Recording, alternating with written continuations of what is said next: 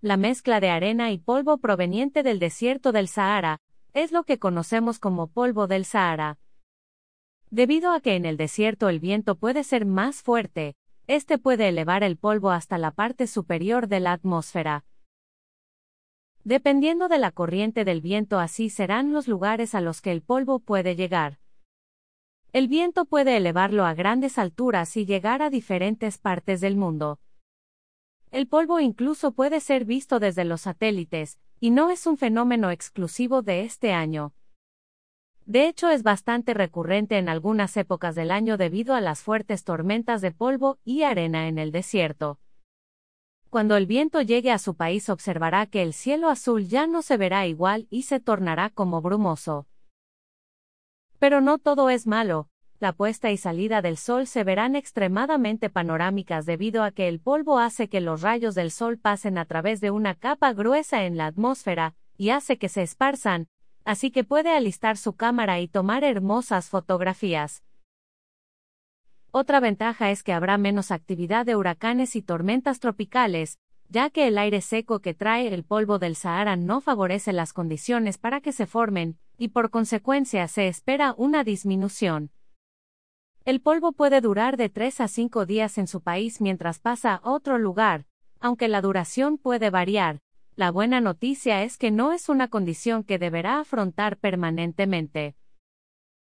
Si se pregunta qué implicaciones trae este polvo para su salud, a continuación se lo explicamos.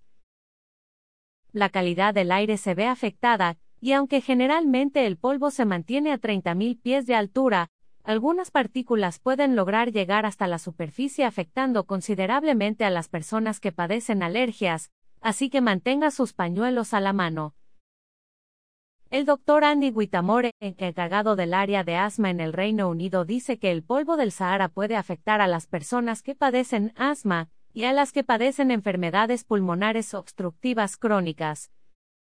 El aire contaminado puede causar falta de aliento, tos, respiración con ruido tipo silbido o jadeos, también hace énfasis en que las personas que padecen asma porten su inhalador para liberar las vías respiratorias en caso que el padecimiento empeore.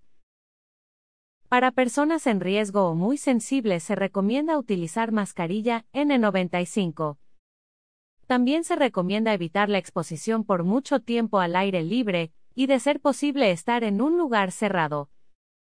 Si ha pasado tiempo fuera, cambiarse de ropa y tomar una ducha.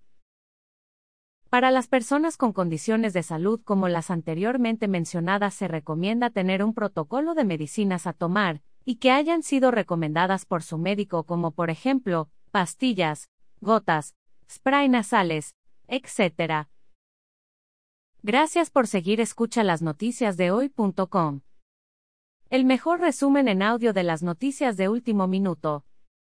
Si deseas estar siempre al tanto de las últimas noticias, no olvides suscribirte y seguirnos en nuestras redes.